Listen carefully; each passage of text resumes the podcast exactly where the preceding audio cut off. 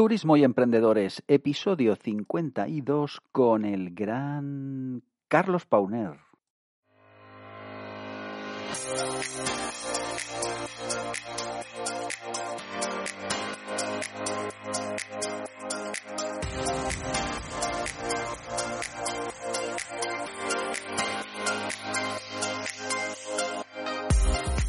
Muy, muy buenas y bienvenido a este episodio número 52 de Turismo y Emprendedores. Soy Álvaro Alcántara. Si te gusta el mundo del turismo, las ventas y las agencias de viaje, no te muevas porque estás en el podcast adecuado. Pero antes, pulsa el botón de pausa y visita mi página web álvaroalcántara.com porque si te suscribes ahora, recibirás un audio de regalo para que pongas en marcha una estrategia, solo una que te permitirá hacer crecer tus ventas. Además, recibirás periódicamente más contenido exclusivo para impulsar tu negocio y marca personal día a día. Carlos Pauner es el cuarto alpinista español en alcanzar los 14 8000, las cimas más altas del planeta. Tras lograr esta proeza, combina sus retos con su labor como mentor y facilitador para niños, jóvenes, equipos de trabajo y directivos, poniendo a su servicio la experiencia de más de 15 años en las montañas más altas del mundo, superando retos y trabajando en equipo para conseguir sus metas. En este episodio número 52, Carlos nos cuenta, entre otras cosas, qué libro fue el detonante para pasar de ser excursionista a ser alpinista profesional. ¿Qué le impulsó a dar un giro a su vida profesional apostando por lo que siempre había soñado? ¿Cómo es capaz de ganar dinero haciendo lo que más le gusta, viajar viviendo nuevas experiencias? ¿Cuál es el verdadero motivo que le impulsa a poner en marcha una nueva expedición al Everest? ¿Y qué diferencia sus expediciones al Everest de las demás y por qué cualquier persona puede superar el reto? De modo que no te quito ni un segundo más y te presento a Carlos Pauner.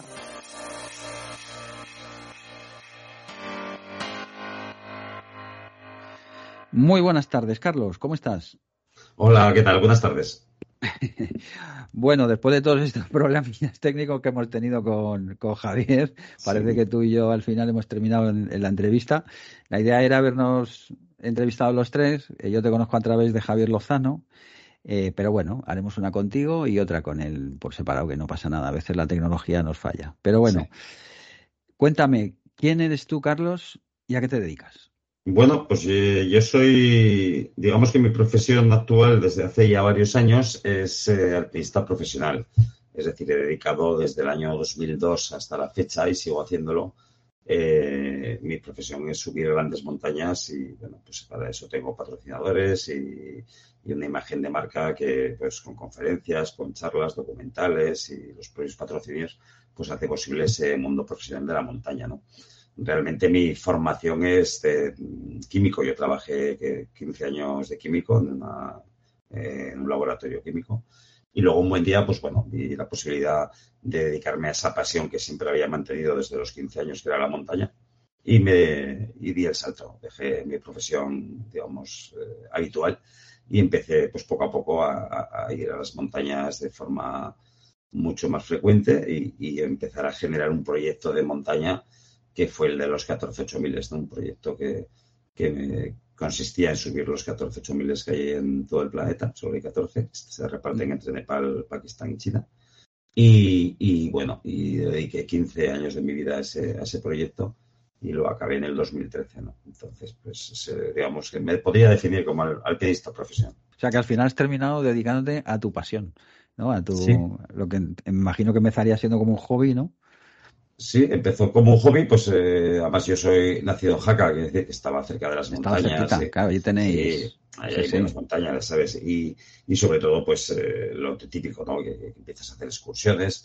Pero luego sí que es verdad que, que, yo quería algo más y empecé a escalar lo que es ya no andar por las montañas, sino hacer escalada cuando tenía 15 años, a través de un libro que descubrí en una librería de un escalador francés pues vi esas páginas, esos, esos dibujos y dije, oye, yo quiero hacer esto, Y hice un cursillo de escalada y conocí a gente que también que tenía esa inquietud y empecé a escalar eh, desde los 15 años. Entonces ha sido una cosa que nunca he dejado, que siempre he mantenido y al final, pues, como, bien decías, he convertido ese, ese hobby en, mi profesión.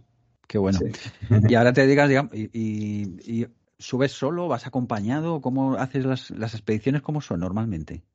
Bueno, digamos que, claro, a lo largo de todos estos años, pues he realizado pues este proyecto que te contaba de los 14 miles, pero luego también hice en las siete cimas, que es un proyecto internacional que es escalar la cumbre más alta de cada continente. Ahora estoy en un, en un programa, en un proyecto de subir 5 o 7 miles que hay en la cordillera del Pamir, en las repúblicas exsoviéticas. Entonces, claro, son más de 40 expediciones a día de hoy, ¿no? Con lo cual, pues en esas 40 expediciones a veces me ha tocado ir con gente conocida, con amigos con los que tengo mucha confianza y hemos hecho muchas cosas. A veces he ido con gente de este país, con escaladores que más o menos profesionales nos conocemos todos aquí en España. Y a veces me ha tocado ir con gente de fuera, ¿no? Con gente de otros países. Entonces, un poco es ver las posibilidades. Mejor, digamos, por escala, ¿no? Mejor ir con tus amigos y no con gente de, tu idioma. Y bueno, ya como último recurso, pues compartir expedición con gente de otros países que también es muy habitual. Me imagino que la preparación de todos estos viajes, o sea, habrá que hacerla con un montón de tiempo y porque claro, tendrás no, no, o sea, no me imagino, habrá que tener lo previsto y lo no previsto, ¿no? O sea, porque ahí te puede pasar de todo, estás en la naturaleza Sí, estás en un lugar hostil, estás en un lugar que es muy hostil, ¿no? Y, nada puede fallar. Quiere decir, la, planificación es súper importante porque al final estás en un campo base al que te costará llegar prácticamente de una semana y dos semanas de caminar con los porteadores que llevan toda la carga. Y cuando llegas al campo base, evidentemente no, no, no vale que, me he dejado un cable, me he dejado, me he dejado un cargador o la comida no la he calculado bien y todo ese tipo de cosas, ¿no? Con lo cual la planificación es súper importante y, empieza eh, meses antes, ¿no? También generar el proyecto empieza meses antes, es decir, eh, compartir camino con sus patrocinadores que, vean interesante invertir en este proyecto, que, saquen un beneficio de esa inversión, pues eso también es un trabajo previo que al final confluye ya en lo que es la expedición propiamente dicha, que son pues alrededor de mes y medio, ¿no? Suele, suele durar. Entonces, pues ese es el, punto culmen de, un proyecto largo, de un proyecto de muchos meses atrás.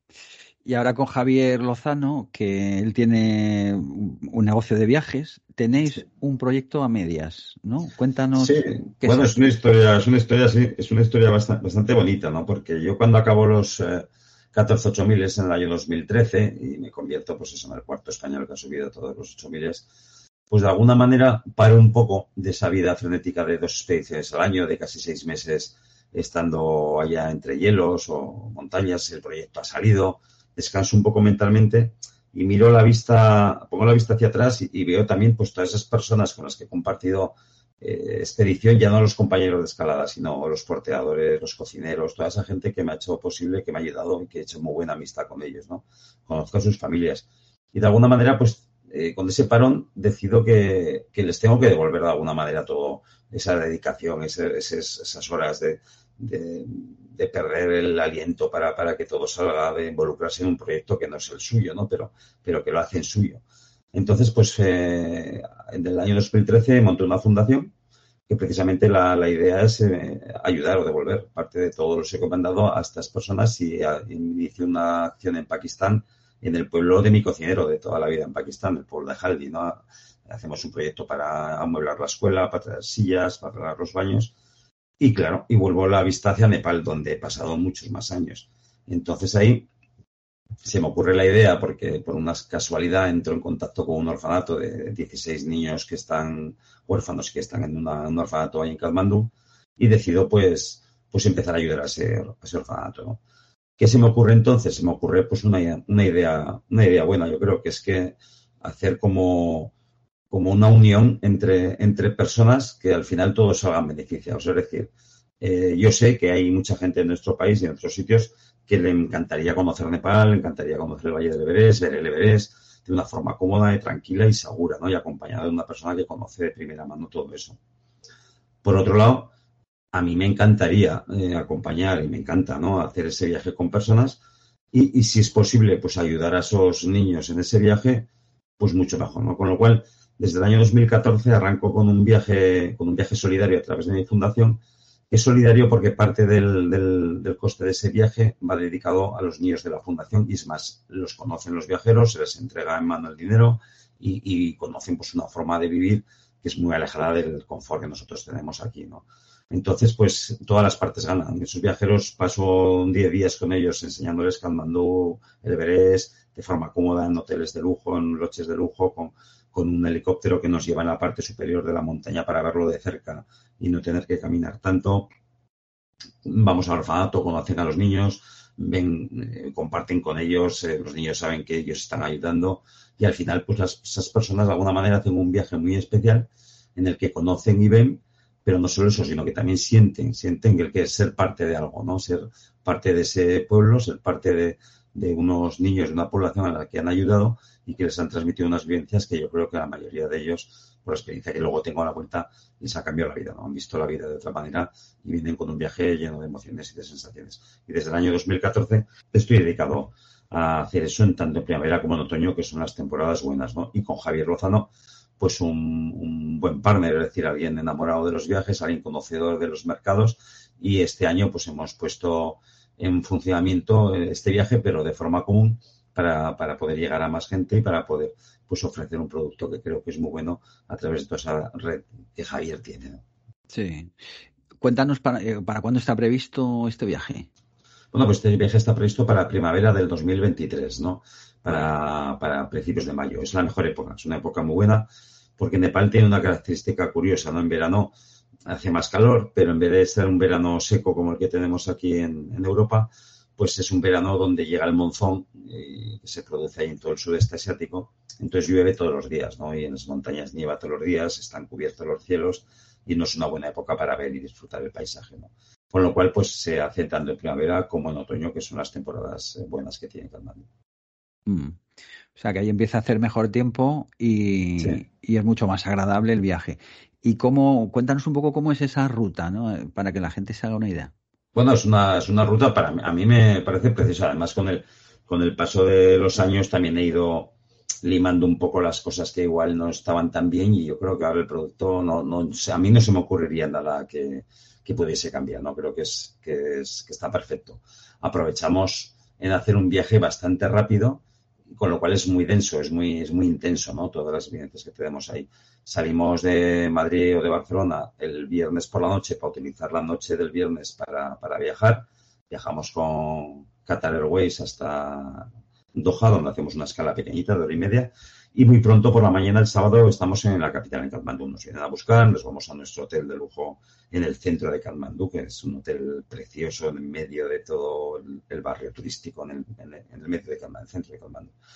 Y ahí pues pasamos ya el primer día conociendo las calles de Katmandú, los restaurantes, los sitios de música en directo, los templos de Durbar Square, que es la zona más central de, de.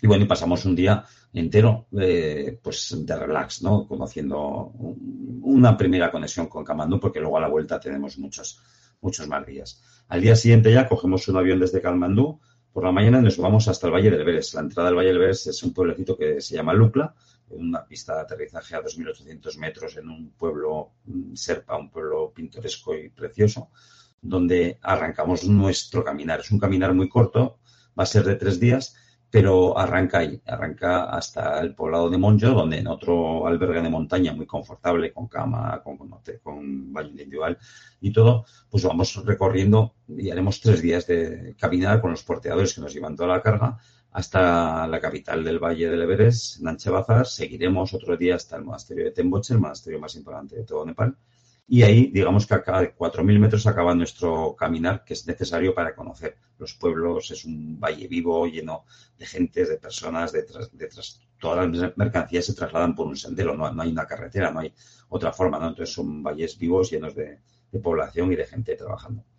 En Temboche pasaremos una noche ahí, veremos por la mañana una ceremonia budista espectacular que hacen siempre en ese monasterio y por la mañana nos cogerán unos helicópteros que nos llevan a recorrer los, el resto del valle hacia arriba, los tres o cuatro días que quedarían de andar ya más altura, ya sin arbolado, ya un poquito más duros.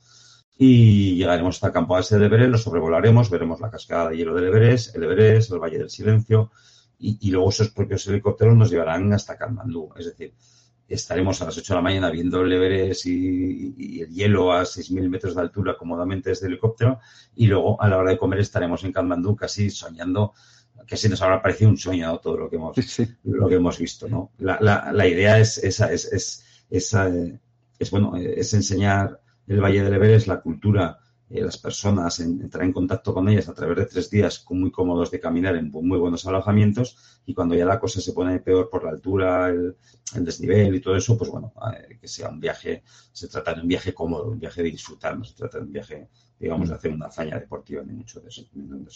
Nos quedan luego tres días en Kalmandú para ir al orfanato, pasar una tarde con los chavales, para conocer los templos importantes de Kalmandú. Kalmandú, claro, yo la conozco como si fuera mi casa, he pasado más más de 15 años constantemente yendo ahí, entonces sé muy bien lo que hay que ver y lo que es importante, ¿no? lo que no te puedes perder. Entonces iremos al templo de Suayumunaz, iremos al templo de Pasupatinaz, iremos a Budanath, templos típicos importantísimos del mundo budista y del mundo hinduista. Y luego pues tenemos un día libre tranquilamente en Kathmandu también para disfrutar de, los bares, de, los restaurantes preciosos que hay, de la vida, ¿no? y cogemos el vuelo el sábado por la noche para no perder tiempo, viajamos por la noche, que es mucho más cómodo, y el domingo por la mañana, después de nueve días, pues estaremos en Madrid o en Barcelona a las ocho de la mañana, con lo cual podemos desplazarnos a nuestro, a nuestro mm. lugar sin ningún problema por conexiones de trenes o de, lo que sea.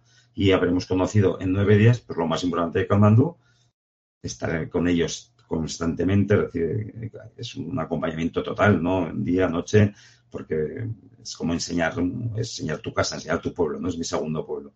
Y habremos conocido la cultura serpa, el Valle de Everest, habremos hecho una acción social importante a la que habremos puesto cara a los niños, habremos visto el techo del mundo y creo que, en un periodo de, de, cinco días hábiles y dos fines de semana no se puede conocer mejor ni de la mano de alguien que, te va a contar además historias del Himalaya y te va a enseñar muchas curiosidades de, de, ese territorio. Yo creo que no se puede, no se puede disfrutar más, creo.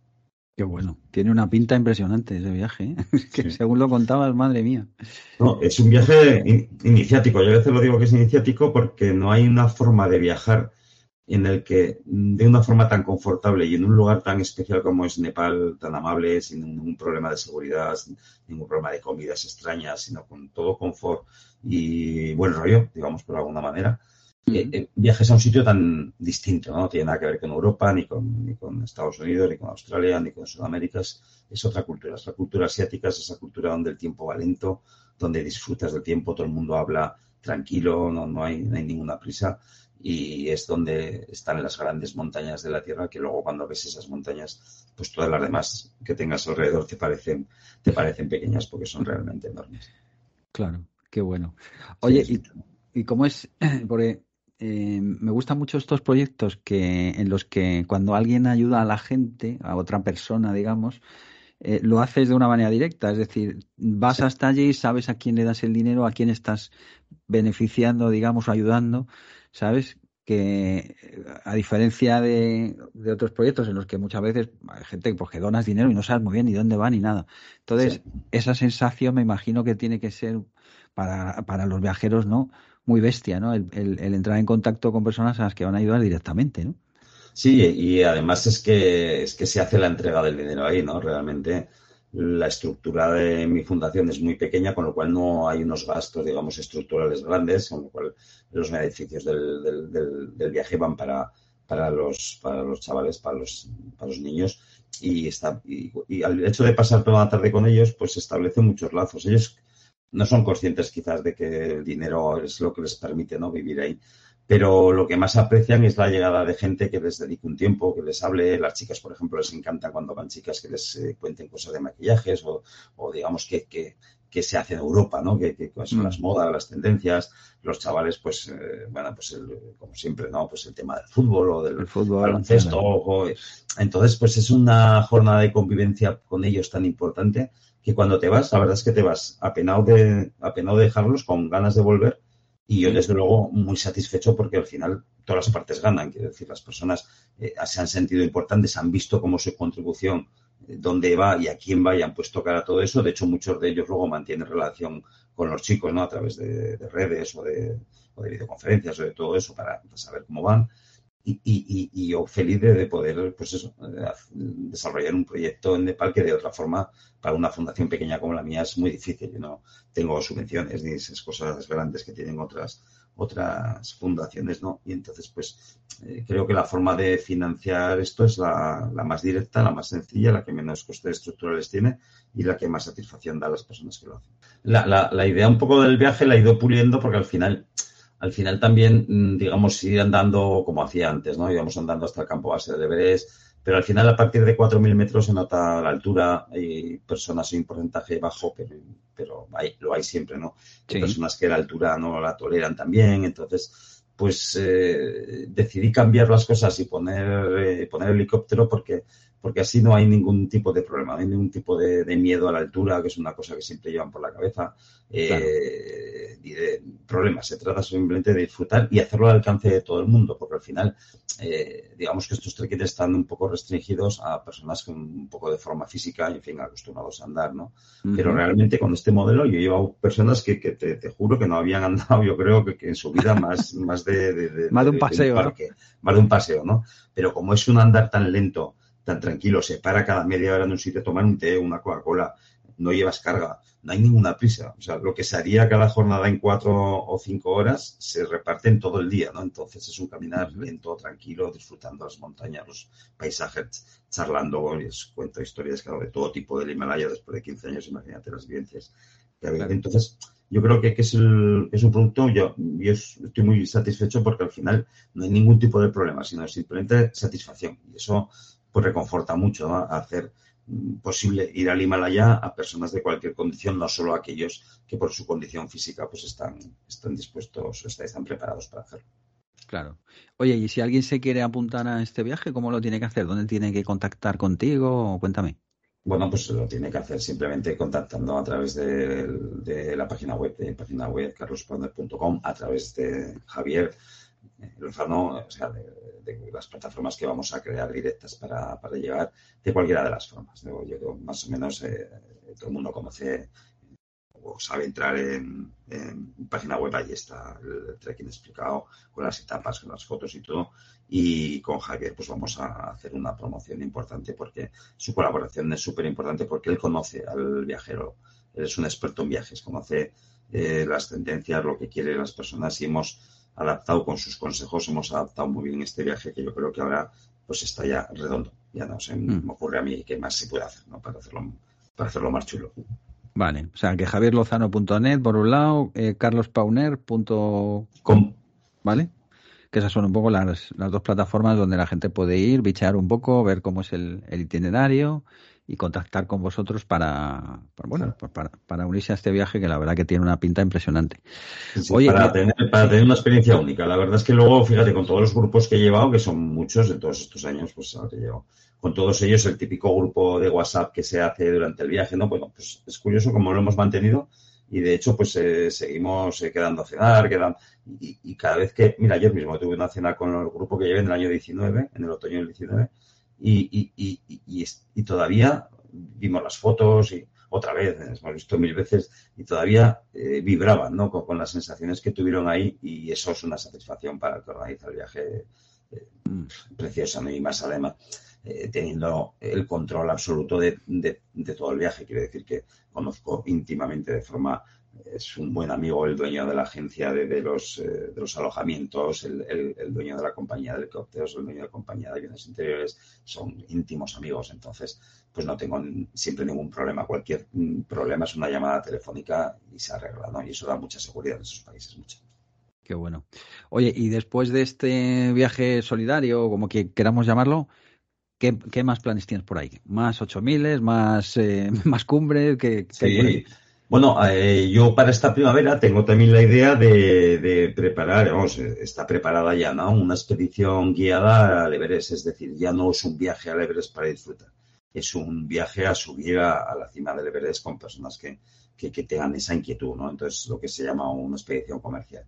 De alguna manera también poner toda mi experiencia en las grandes montañas al servicio de las personas para que sea ayudarles a llegar hasta una cima del Everest y cumplir su sueño pues es otro de los proyectos que tengo entre, mano, entre manos para esta primavera, ¿no? Aparte de mis proyectos deportivos ya que serán en el verano, pues seguir escalando esas montañas ya difíciles, ya no son atractivas, son simplemente difíciles, duras, que tengo en Tayikistán y Kirguistán, que, que el año pasado estuve, el anterior también, y poco a poco voy, intentando subir esos 5 o 7 miles que hay en esa cordillera del Pamir, ¿no? Entonces, pues mm, a partir, ahora en el invierno no, pero a partir de la primavera, pues eh, los viajes solidarios con, con la fundación, el, si lo conseguimos, ¿no? Sacar adelante esta expedición comercial con personas que quieran subir, subir al Everest, subir al techo del mundo de una forma acompañada, segura, eh, poniéndoles toda la comodidad y haciendo que, que el viaje sea lo más, lo más fructífero posible y luego ya los proyectos, digamos, deportivos personales que los dejo para ver. Estupendo. Muy bien, pues mira, llevamos ya media hora hablando, parece que pasa el tiempo que... Se pasa rápido. Sí, sí, que pasa rápido. Vamos a ir un poquillo con las dos últimas preguntas que le hago siempre a todo el mundo eh, al finalizar el, podcast. Eh, la primera es que nos que elijas un lugar en el mundo que sea que lo tengas grabado en la, en la retina por algo, a ese sitio donde te gustaría escapar, ¿no? En algún en esos momentos en los que estamos ahí como de medio bajón, que si dijeras, si pudiera ahora mismo, eh, me gustaría estar en ¿en dónde? Pues mira, sin duda alguna, si en esos momentos de bajón que tienes ganas de escapar un poco de todos estos eh, tremendos acontecimientos que nos rodean, de, estos problemas, ¿no? Que estamos rodeados de problemas. Solo hay que poner la tele, un telediario y ver que, no hay ni media noticia. Sí. Pues mm, yo me escaparía a Kalmandú. Kalmandú es una ciudad que transmite, a mí me transmite calma, simplemente no hacer nada especial, sino a pasear por sus calles, a, tomar una cerveza en, una terraza de esas con música en directo, mientras observas todo el ajetreo de la ciudad. Pues eso es lo que haría, porque eso a mí me produce muchísima calma y de hecho cuando voy ahí una temporada luego vuelvo y la calma esa me dura unas semanas. ¿eh? También es, verdad que no dura eternamente, pero sí que me dura unas semanas, estoy especialmente tranquilo, los atascos no me afectan, las noticias malas tampoco. Y entonces es esa calma que, bueno, poco a poco la vas perdiendo también aquí y al final pues estás pues como todos, ¿no? Sí, sí, al final terminas estresándote igual, pero bueno, por lo menos te dura un tiempecillo, ¿no? Sí, seguro. Qué bueno, pues Katmandú, ahí queda. Muy bien, y, y la segunda pregunta, ¿a quién nos recomendarías para este podcast? ¿A quién os recomendaría?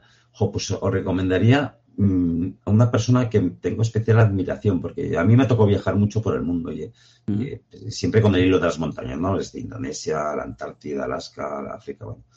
Pero yo tengo especial admiración por un periodista, un periodista en el terreno, un periodista, un periodista de guerra, de los de antes, que ha viajado por todo el mundo, pero no, no solo ha viajado por todo el mundo, ¿no? sino que es capaz de, describirte la situación geopolítica de cada país con una claridad absoluta. Y yo cada vez que he estado con él y he estado hablando con él, primero, he disfrutado un montón. Segundo, he aprendido lo que no está escrito. Y además es un hombre con una facilidad de palabra y con una sinceridad importantes, que es eh, Gervasio, Gervasio Sánchez. Gervasio Sánchez. Genial pues me encantará conocerle, que me pongas en contacto con él y que venga aquí al podcast a contarnos sus batallas y sus, sus historias. es una persona increíble que te hace cambiar la visión global del mundo. Y de pronto, todos esos estereotipos que tenemos hechos en la cabeza y que a veces nos, nos dirigen para tenerlos, ¿no? Pues te mm. das cuenta de que no, de que no son, de, que no son así, de que, de que el mundo es mucho más bonito de lo que parece y que en todos los sitios las personas están preocupadas más o menos por lo mismo y que los intereses de unos pocos a veces hacen que todo eso cambie. Qué bueno, qué bueno. Pues oye, me ha encantado conocerte, la verdad, porque no conocía ningún escalador o así, digamos, de una manera tan cercana y sobre todo, jolín, alguien con un proyecto solidario tan chulo como el tuyo, que, que bueno, como este que nos has contado, la verdad que, bueno, la verdad es que es debe ser un orgullo el, tenerlo, ¿no? El poder llevarlo a cabo y ayudar a, todos estos chavales de allí que seguro que les hace un montón de falta, ¿no? Sí, la, verdad es que a través de la fundación el proyecto Estrella es ese, ¿no? Son esos chavales con los que, adquirí el compromiso personal de, ayudarles. Y luego también pues realizo charlas en nuestro territorio para jóvenes para jóvenes de institutos y, o, en empresas, precisamente pues hablando de eso, del valor del esfuerzo, del valor del trabajo en equipo, del liderazgo personal, cosas aprendidas en esas expediciones, en ese ambiente tan duro, pues trasladadas al mundo tanto de los jóvenes, que es, un marco importante porque tienen toda la vida por delante y tienen que aprender a hacer a que el camino no es fácil, a que no haya, no haya atajos y que, y que el conocimiento y el esfuerzo es una de las, de las claves importantes, ¿no? Y luego, pues para empresa, pues en temas de motivación, de toma de decisiones, de gestión, gestión de equipos, que eso está bien. Entonces, pues la verdad es que mm, pues, trato de ir con mi fundación haciendo lo que, lo que, lo que puedo y creo que hacemos un buen trabajo. Pocas cosas, pero, pero bien hechas. Entonces, pues me da mucha satisfacción. Qué bueno, qué bueno. Pues nada, que te mando un abrazo enorme y cada vez que tengas un, pues una nueva expedición, un nuevo proyecto, un nuevo viaje de estos maravillosos, que, que te vengas a contarlo aquí, que aquí tienes tu casa, que aquí pues también somos somos unos poquitos, pero muy fieles. Pero bueno, sí, la verdad es que, ha estado súper a gusto y, vamos, ha sido un placer, un placer, conocerte y bueno, y, estaremos en contacto y, ahí haremos más cosas, porque la verdad es que da gusto conocer a personas Muchísimas gracias. Pues un abrazo fuerte, ¿vale? Venga, un abrazo. Hasta ahora. Hasta luego.